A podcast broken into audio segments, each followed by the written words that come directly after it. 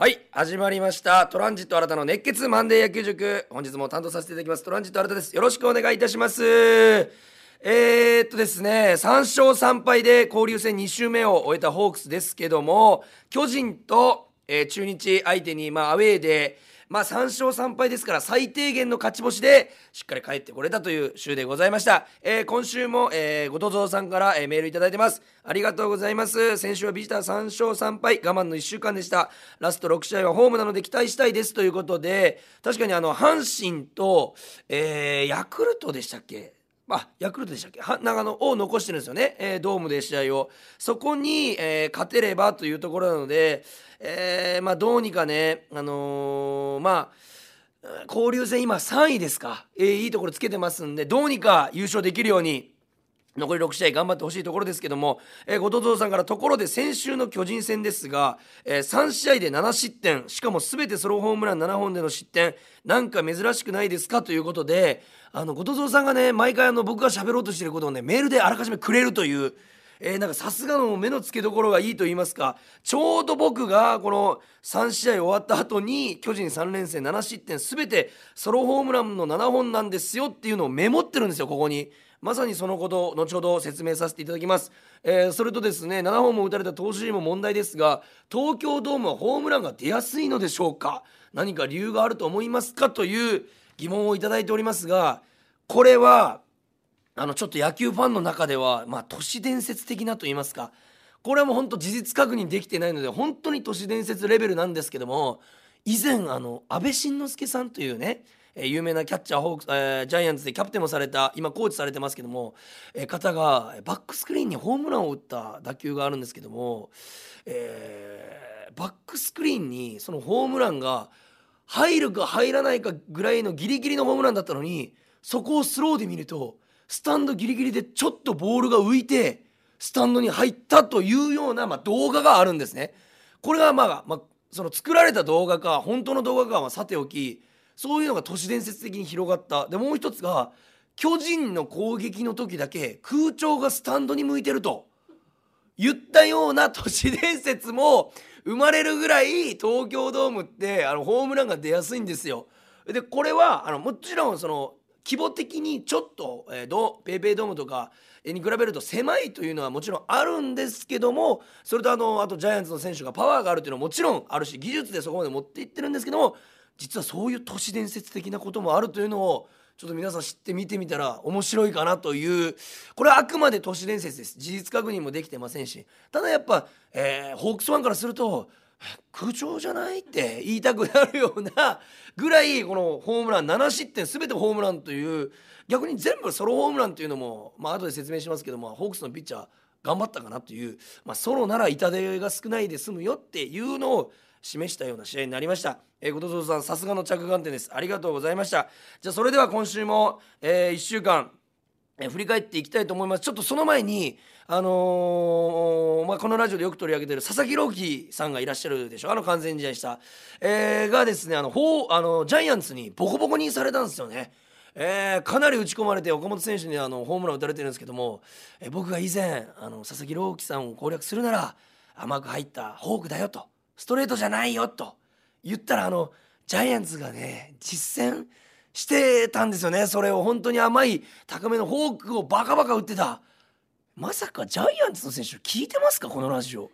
ていう気持ちになるぐらいもうバチコン俺の攻略法がはまったもちろんそれを捉えるプロ野球選手の技術がすごいんですけどもちょっとあの一人で気持ちよくそれでお酒飲んでましたという報告でございます。えー、まあ言ったことがね当たると嬉しいしやっぱりあのね交流戦いい位置に行くよという後ろが抑えたらいい位置に行くよというまさにそこまでえー、その通りになってますので、まあ、その解説冥利に尽きると言いますか、えー、なので今日も張り切って解説させていただきたいと思います。それではトランジット新たの熱血マンデー野球塾いきましょう。プレイボールト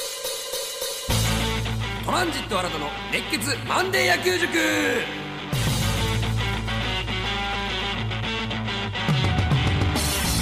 はいそれでは今週も、えー、先週分のね1週間振り返っていきたいと思います。まずはですねあの5月31日火曜日、えー、5月最後の試合、えー、から、えー、巨人3連戦東京ドームなんですけども、えー、日本シリーズでね2年連続、えー、一昨年去年ですか、えー、去年そのあ一昨年その前か。えー、8連勝するぐらい巨人には本当に相性が良くて。えー、っていうところで乗り込んで、えー、早速1勝をもぎ取ってくれたんですけども、えー、まず先発の石川投手が6回途中83球3安打1失点、えー、まあ球も走っていました。あの解説の江川さんもねえーまあえー、っとウォーカーさんにホームランを打たれたんですけどもそれでもなお球を走ってんじゃないと。いうぐらい、あのー、本当に球が走ってましてただちょっとねピークのあのいい時の石川さんは、えー、まあ本当奪三振率が高いですね。変化球にしろまっすぐにしろ。ちょっとシュート気味で入ってくるストレートで見逃し三振。そしてインハイのシュート気味のストレートで空振り三振、えー、そして、えー、パワーカーブでフォークで三振っていうのが見られるんですけどもちょっとそれが、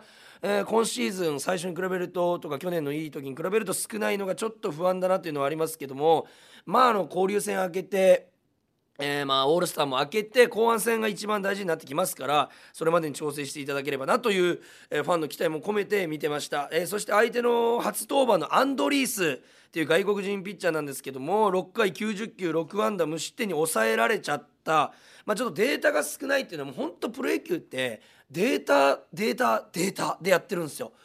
これを示しているのがホークスが交流戦が強いというのは、えホークスの本当に分析陣。えー、が本当に、えー、まあなんていうんですかねあのー、えー、アナライザーといいますか、えー、がよく相手の、えー、ピッチャーの弱いところを見つけて相手の打者の弱いところを見つけて研究してるからこそ今まで交流戦で結果を出してきた、えー、それでもまあアンドリースさんが上を行っていたというのはちょっと踏み込み気味に、えー、右バッター側に、えー、足を踏み込んで投げるんですよ癖が。えー、で右ピッチャーなんですけどもすると右バッターからすると自分の方に向かってくるようなスライダーに見えてめちゃくちゃ遠くに見える。遠くに逃げるようなスライダーに見えるで打ちにくい、えー、で左バッターからするとなんかサードベースから投げられてるようなぐらいこう差し込まれる感覚。というのが両バッターとも打ちにくいにくいというのが、まあ、アンドリースさんの特徴。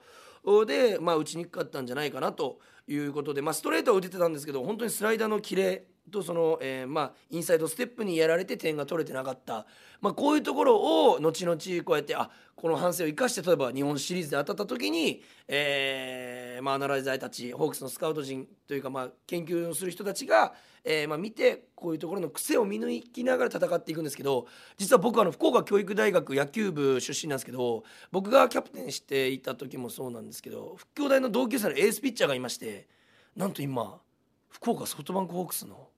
アナライザーやってるんですよ。筑波大学を経まして筑波大学院にあ筑波大学院に行ってその後。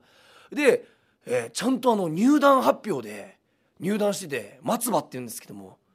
そいつが全然情報くれないんですよこれで。喋りたいのに。なんか機密情報だからみたいに言って。まあ確かに本当に外にばらしちゃいけないから、えー、まあ喋れないんですけどもそういう人たちの活躍もあって、えー、一軍選手たちは活躍してると。いうところもあの皆さんには知っていただきたいというところでございます、えー、ただですね3対1と勝ったんですけども、えー、7回表に変わりましてアンドリースさんからピッチャー桑原さんになって、えー、1点そして8回に1点9回に1点なんですけどあのまずアンドリースさんから変わって桑原さんになった時のデスパイネさんが代打で出てきてツーベース。えー、そしてダイソー野村さんになって三森さんのタイムリー。しかもここ初球を捉えてるんですけどもえー、もうめっぽい左バッターに強い高梨さんっていう左のサイドピッチャーが巨人から出てきたんですよ。ただそれをほぼ初対戦にもかかわらず三森さんが初球のしかもスライダー一番左バッターが打ちづらい球をこれあのヒットにしてタイムリーにして、えー、追いついたんですけども同点にこれあのポイントがありまして三森さんって打席のギリギリに立つんですよ。ホームベース寄りの。普通は線が引いてあってその内あの外側に立って待つんですよ。インコースギリギリ攻められると打ちづらいから。ただどんな左ピッチャーでも右ピッチャーでも三森さんってほんとギリギリもうホームベースに手がかぶってるぐらいのところに立つんですよ。これなんでかっていうと多分インコースをさばく自信があるんですよ。でアウトコースが弱いからインコースが来てもいくらでもさばけるからということでそこ立ってるんですけどもあの高梨さんが投げたスライダーは本当アウトコースギリギリの超いい球だったんですよ。構えたところに行った。ただ結構内側に立ってるせいであの三森さんからすると真ん中に見えたんですよね、え、だからしっかり振り抜けて、えタイムリーにつながった。本当に三森さんのしてやったりの三森さんの作戦通りの戦い方になったんじゃないかなというふうに思います。そして8回表の、えー、代打明石さんの今季初ヒットが、えー、初タイムリー。これ素晴らしいですよね。これも代打で出てきて勝ち越しのスリーベース。本当に明石さんらしいいぶし銀の変化球をうまく捉えたタイムリーになったんですけどもこの2-3で次がバッターが三森さんだったということでフォアボールもピッチャーの中では嫌だなというところに甘い変化球スライダーが真ん中に入った。これも三森さんが関わってると。ただ僕が見たいのは代打デスパイネさんがツーベースでチャンスを作った。代打明石さんが、えー、勝ち越しのタイムリースリーベース。このベテラン勢が後半に控えてる強さが今ホークスの若手が伸び伸びやってる証拠なんですよね。これ後から出てきて1打席で仕事するって本当に難しい。で何回も説明してきたんですけどそれを本当にこのいぶし銀のベテランたちがしっかり役割を果たしてる。本当に若手中堅ベテランがうまくえー、噛み合っている。本当に今いいチームだなというふうに思います。そして7回8回9回1点ずつ相手のダメージからしたらこれ1点1点じゃないです。もう3点3点3点です。実質9点差ぐらいつけられたようなもうダメージ。終盤の点の重みをまさに感じた試合。まあこれは石川さんが最小失点で切り抜けたからこその逆転があった試合だなというふうに思います。まあここであの本当にあの LINE ニュースにもなってましたけど牧原さん3盗塁。えー、走れる時に走っとかないとっていう本当にすごいあの少年野球みたいな、えー、発言をされてましたけども本当に足も速いしスタートも日頃から見てるからこその、えー、3盗塁。これも本当に素晴らしかった。そしてちょっと珍しいことが起きましてあの柳田さんがね5打席連続三振というまあ NPB あの日本プロ野球機構的にも珍しい記録で何十年ぶりのこあ何十年ぶりのことかなホークスからしたらみたいなことを、え書いてありましたけど俺これ全然心配することじゃなくてむしろ柳田さんはそうであっていいんですよね。えそれがたまたまホームラン行こうとしたけど詰まってレフト前に落ちたとか、えトライミスって、え打球が上がらずセンター前になったとかいうのが柳田さんの打ち方なんで本当に全然心配しなくていい。まさにその江川さんの解説も3打席連続三振した後4打席目の解説であこれはもう本当に三振してないのと一緒ぐらい怖いですよ柳田はみたいな。こと言ってたぐらい本当に心配することないというのが本当に次の試合で分かりますので、えー、これは本当になんならギータさんらしいなという結果でございました。えー、そして6月1日水曜日6対3で、えー、2連勝を飾った試合ですけども先発東山さんが、えー、7回、えー、96球3失点全てソロホームランで取られてまあランナーを貯めてなかったからこそダメージを最小限で抑えれたのかなということで、まあ、3失点の割にはランナーが溜まってなかった印象は、まあ、ソロホームランだったからかなというふうに思います。そしてまあ、ゴロアウトが多めな時だったので、まあ、調子が悪くない証拠といいますか東山さんの打たせて取る、えー、まさにノーヒットノーランをした時のような、えー、感じでうまくいいリズムで投げられてたかなというふうに思いますそしてこの6月1日の1勝でなんとホークス通算5500勝素晴らしい。5500勝をやってのけてその時のこの水曜日時点で負けが4885敗。ということは、えー、700勝ぐらい勝ち越してるんですよね。600から700勝ぐらい。これすごいことで常に勝ち越し勝ち越しをプロ野球を狙っていくんですけどその中で700勝もプラスを積み重ねた。というのは本当にすごくて、えー、500勝を達成した時点では5球団目だったんですね。ただ5500勝今回達成したのは2球団目なんですよ。これ何が言いたいかっていうとこの500勝の間でものすごいスピードで勝ちを積み重ねてきてるまさに黄金期だということなんです。そして僕が感動したのはこの5500勝を決めたマウンドに立ってたのが去年までプロ野球選手じゃなかった藤井さんなんですよ。これがめちゃくちゃ本人もありがたいと言ってましたけども本当に一回戦力外になって、えー、で試合から、えー、試合がを勝ち取ってここまで上り詰めてきた。本当に藤井さん本当に今年のホークスを支えている藤井さんにご褒美のような勝利だったんじゃないかなというふうに思います、えー、打撃陣ではですねあの4回表、えー、牧原さんギータさんの連続ヒットからえー、グラシアルさんが6球投げさせて、まあ、結果的にアウトになったんですけども中村さん柳町さんの連続タイムリー。これ何が綺麗かっていうと牧原さん初球ヒットしたんです。ギータさん初球ヒットした。グラシアルさん6球投げさせて中村晃さん5球投げさせてタイムリー柳町さん初球タイムリー。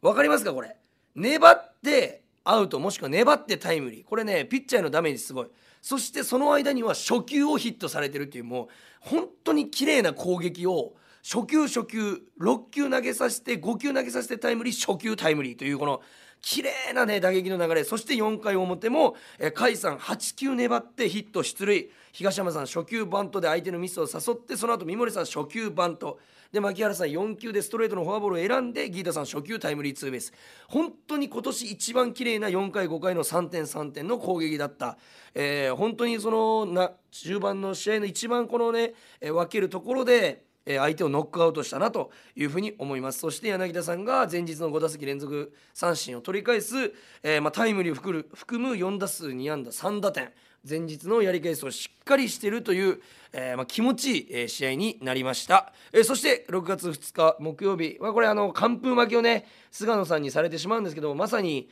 ここであの7失点全てソロホームランで7本、え、打たれたということなんですけども、まあ、ちょっと正直あの打たれすぎかなという風なあの都市伝説をあの信じたくなるような空調がちょっとね外野に向いてたんじゃないかと思いたくなるぐらい吉川さんのあの打球なんて俺打った時わこれスタンド届くかなぐらいだったんですけど気づいたら上段まで飛んでたんですよ。まあ、吉川さんももちろん本当に小柄ですけどめちゃくちゃパワーあるから吉川さんすごいなと思ったんですけどもそれぐらい本当にバンバンバンバンスタンドに入ってたのかなというふうに、まあ、ピッチャー陣、まあ、悪いといえば悪いんですけども正直3試合7失点だったら1試合平均2.3ぐらいだから、まあ、そんなにま悪くはないというか、まあ、ランナーをためずにえー、うまく攻めれてたバッテリーの勝ちだったかなというふうに思います。まあ、打線は菅野さんに完封あ完封というか、まあえー、まあ9イニングは投げられてないんですけども、えー、途中まで完封されてたということで、まあ、スライダーをマークしてるんですよねスライダーが菅野さん持ち味なんでただそれを完全に菅野さんと小林さんのバッテリーが見抜いてインコースのストレートを多めに使われることによって打たせて詰まってこう取られたというアウト、まあ、24個のアウトを取られたんですけど8回で。そのうち13個半分が、ゴロアウトだったんですね。えってことは本当にうまくスライダーとストレートの緩急そしてコースの使い分けでやられてしまったなということでさすが日本を代表する投手。まあ日本シリーズでてかここ最近ずっと菅野さんに勝ってたんでまあ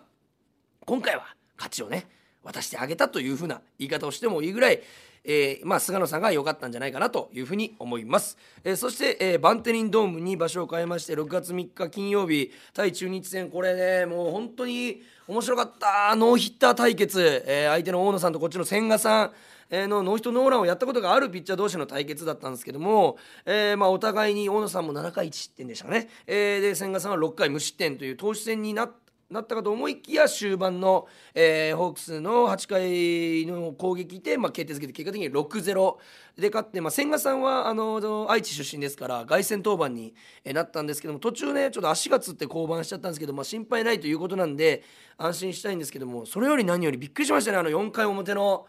千賀さんのなかなか見れないのバッターボックス。自らの犠牲フライで、あのー、先制点を取ったんですけども大野さんの外角低めの落ちる球を三振怖がらずにちょっと膝使ってフルスイングしたんですよ。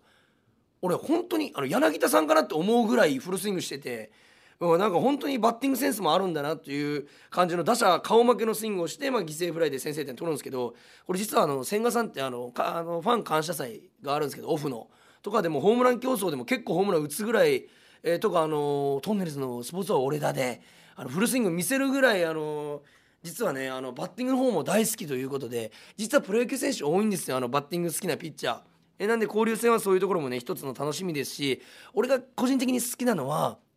ピッチャーってもう打ち取られたらゴロとかだったらゆっくり走ってもまあねパ・リーグのピッチャーは日頃の打席に立たないから慣れてないことだからいいかなと休憩してほしいなと思うんですけど一生懸命走るんですよ。ファーストまで。あのホークスのピッチャーって。げえなんか言い方いいか分かんないですけどか可愛いんですよね。なんかその本当に可愛いというかかっこいいというか野球に真正面にぶつかってる感じが俺すごい好印象というかあぜひそういうところをね見てほしい。野球少年たちは。え一塁まで駆け抜けるまで何が起こるかわからないというところを見せてくれているホークスの、えー、ピッチャー陣がバッターする時の、えー、行動。そこも見てほしいと思います、えー、そして8回表試合を決定づけたデスパイネさんのバックスクリーンのホームラン。もう目の覚めるような打球だったんですけど今季は初ホームランもうバックスクリーン飛び込む久々の完璧のいい当たり。これねすごいデスパイネさんらしさが出てたのが実はホームランバッターってこれ2種類ありまして、まあ、ホームランバッターというか長距離砲の、えー、タイプ2種類ありましてあのバットにボールを乗せる形で放物線を描くホームランバッターとデスパイネさんのようなライナーでこのバットをもうボールにぶつけていくような、えー、で逆回転をかける、まあ、あの王貞治さんの打ち方ですね。逆回転をかけて飛ばしていくような打ち方があるんですけどもデスパイネさんはその、えー、後者の方の、えー、回転をかけても本当に何ですかねバットとボールのこの当たる衝撃で飛ばしているようなタイプなんですけどまさにそのらしさが出た。腕が伸びきった一番パワーの出るところで、えー、遠くに飛ばしてた。デスパイネさんのいい本当に打球でございました。ちなみに乗せる系のバッターで言いますと、えー、まあ他球団になりますけどあの西武の山川さんとか。え西武のあのおかわり君こと中村拓也さん、えー、ここら辺なんかは本当に完全にあのボールを乗っけるタイプ。というのでそのホームランバッターにもタイプがあるというのが、えー、また一つ見どころではないかなというふうに思います、えー、ただですね6月4日5日と、えー、土日2連敗を喫してしまいました。まず土土曜日ですね2対4ということで、えーまあ、負けを喫してしまうんですけども大関さん6回76球3安打1失点、えー、本当にナイスピッチであの大関さんらしさ全開、えー、しかもですね今シーズンからしっかりあのの先発に安定してローテ守ってるにもかかわらず2.21防御率が本当に安定してるんですね。えー、なのでなんか大関さんが何ですかねローテーションに安定してきたなという感覚で安心して見れてました。えー、ただ津森さんがですねあの、まあ、1イニング持たず34球であのー、まあ、点を取られてしまって負けちゃったんですけども、まあ、ちょっと津森さんはあのー、バンバンバンバンストライク先行で9位で押していくのが良さなんですけども34球かかって、まあ、ボールも多かったというのでこの日はちょっと調子が悪かったのかなと。ただここまで本当に低い防御率でホークスを支えてくれてますからあの本当にこういうことがねあっても全然いいと思います。ただこの試合僕が注目したのはやはり5回表渡辺陸さんの先週言いましたね、あのー、試合下に上がってきた、えー、なったばっかりの21歳の若武者が、えーえー、初ヒットが初ホームランという活躍選手しましたけども今週も、えー、この試合でタイムリーツーベース打ちましたけども本当に村上宗隆さんのようなタイプということを先週言いましたけどまさにその通りのバッティングしてあのインコースの落ちる変化球を片手でフェンス直撃まで持ってったんですよ。これすごいなと思ったのがしっかり僕あのスローモーションであの見させてもらったんですけどこれ皆さんもやってほしいんですけど打ったのあただ打ったって見るんじゃなくてえどういう感じで捉えてんだろうと思って捉える瞬間ねこの一時停止パンって押すんですよその映像というか画像を見ながら俺15分ぐらい飲むんですよね。この研究しながら。えこれ何がそうさせてんだろうと思ってカランカランあの焼酎言わせながら、えー、見るんですけどあ、まあ、すいません芋焼酎なんですけど。すいませんあのみんな飲みながら見るんですけどまずねそれ止めて当たった瞬間インパクトの瞬間止めてみたら僕凄さが分かりました。あの腰がしっかり残ってるんですよ。何ですかね打った時は完全に完璧な捉え方してるようになるんですけどその後フォロースルーで片手で崩れたように見える。で他の人たちは言うんですうわ崩れながらもよく打ったねって。崩れてないんですよこれ。崩れたように見えるだけで全然崩れてない。インパクトの瞬間。右膝左バッターなんで右膝が前にあるんですけどそれが割れずにしっかり残って力をためた状態で、えー、片手で、えー、広いバンテリンドームでもフェンス直面で直撃まで持っていった、まあ、腰と顔が残ってることによってえ形はそのまま本当にベストな形で打っているということでございまして是非ね一時停止して見ていただきたい。録画してでも出そうでもいいです。一時停止して見るっていうのも一つの面白さですから、えー、皆さんぜひよろしくお願いいたします、えー、そして6月5日ですね日曜日、えー、こちらも3対7と連敗を喫してしまうんですけどもちょっと杉山さんがですね本来の力が今シーズンまだ発揮できてないと言いますか、え防御率が7.04この試合を含めましてで6回117球投げて8安打5失点。点ということでまあちょっとねノックアウトされちゃうんですけどもうんまあ球威がもともとあるピッチャーなのであの本当に高さだけ間違えなければ絶対に打たれないピッチャーなんですけどもまあ甘くいっちゃったただこれ不思議だったのが6回、まあ、120球近く投げて8安打打たれたのに、えー、まあ6回全てのアウトで6318の18個のアウトのうち半分の9個を三振で取ってるんですね。もう8安打打たれて9個三振取ってる。なんかいいのか悪いのかというところでただ120球も投げてるのでちょっと守備のリズムも出なかったかなということで、まあ、流れを食い止められてなくて引きずっちゃうっていうのが、まあ、先週先々週からちょっとね続いててこれ実は以前あの荒垣さん荒垣渚さんですね元ホークスの、えー、渚さんと仕事をさせてもらった時に、あのー、今シーズン頑張ってほしいピッチャー誰ですかって杉山さんっておっしゃってたんですね。それぐらいあの OB も期待してますし、えーまあ、24歳ですしあんだけの球威投げれてあんだけの落ちるボールを投げれるピッチャーいませんから長身ですしなのでここからどんどんどんどん成長していってほしいというふうに渚さんも語ってましたしなんでね、これからの活躍に期待でございます。えー、ただですね、今日この試合で話したいのが、8回裏ですね、あの、ツーアウト1塁から、えー、ホークスの守備なんですけども、えー、二塁打をね、あのー、打たれてしまうんですよ、相手のバッターに、レフト線に。え、すると、ツーアウト1塁の1塁ランナーが、そのままホームに帰ってきちゃったんですね。決してホームに帰るんじゃなくて三塁で止めれる打球だったんですけどレフトのグラシアルさんがゆっくり取ってゆっくり返球したのを完全に相手のサードコーチャー大石さん大石コーチだったかなとランナーの高橋周平さんそして中日ベンチ頭にあったんですグラシアルさんが守備をちょっとゆっくりめにやってしまうとそれが頭にあったせいでもう迷いなくガンガンガンガンコーチャーが手を回してデータをもとに予測していたプレーだっただけに完全にホームまで帰ってきてしまうという痛い追加点を取られた、まあ、見えない記録にならないエラーなんでまあね記録上残んないですけどこういうプレーがねちょっとホークス後半戦出てくると、えー、大事な試合を落としちゃうからこういうところを大事にしていきたいなというプレーなんですけどもここで一つちょっと知ってほしいプレーがあって僕もまだ生まれてない1987年11月1日、えー、僕の妹の誕生日でございますけども。すいません全然関係ないんですけども。あの日本シリーズで起きた出来事なんですけどもこれは僕が野球を始めて一番にもう周りの大人から習ったプレーなんですけど、えー、当時西武の中心選手でした現監督の西武のあの辻初彦さん、えー、が、えー、ヒットで出るんですね。その後元ホークスの、えー、監督だった秋山さんがセンター前を打つんですよ。ってことは考えてください。ランナー一塁からセンター前なんで。ってことは一塁二塁になるはずなんですよ。そしたらなんと辻敦彦さん一塁からホームに帰ってきたんですよ。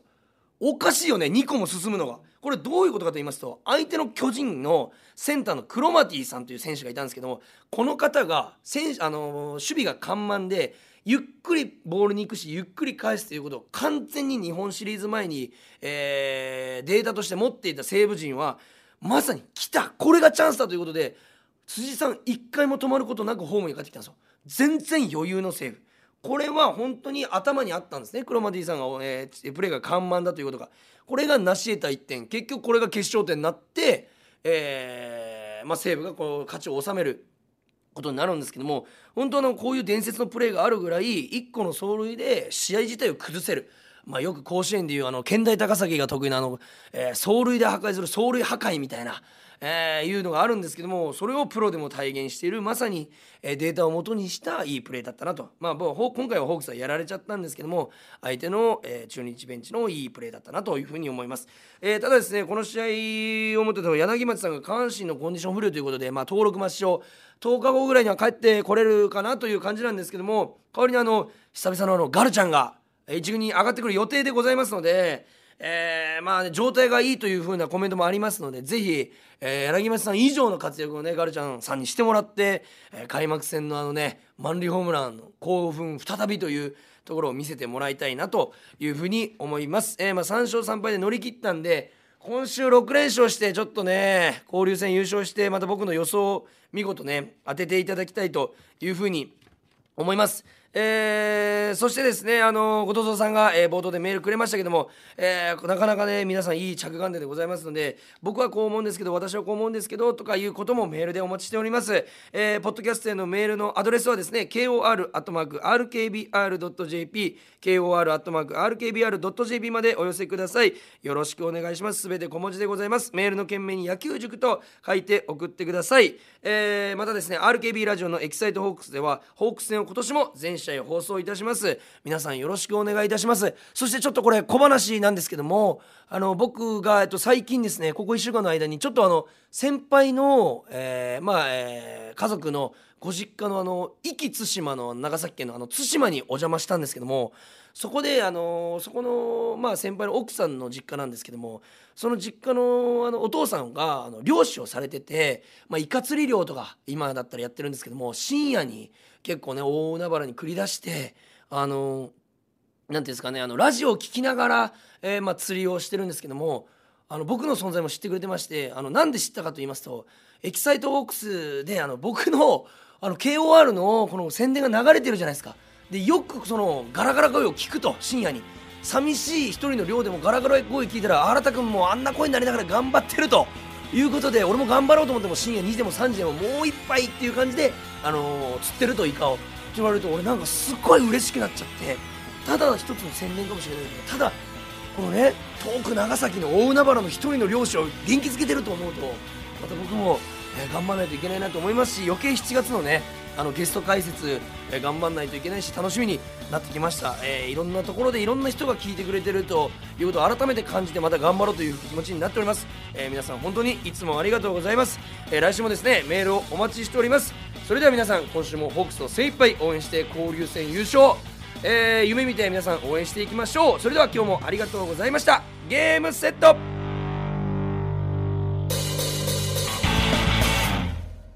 裏には裏がある。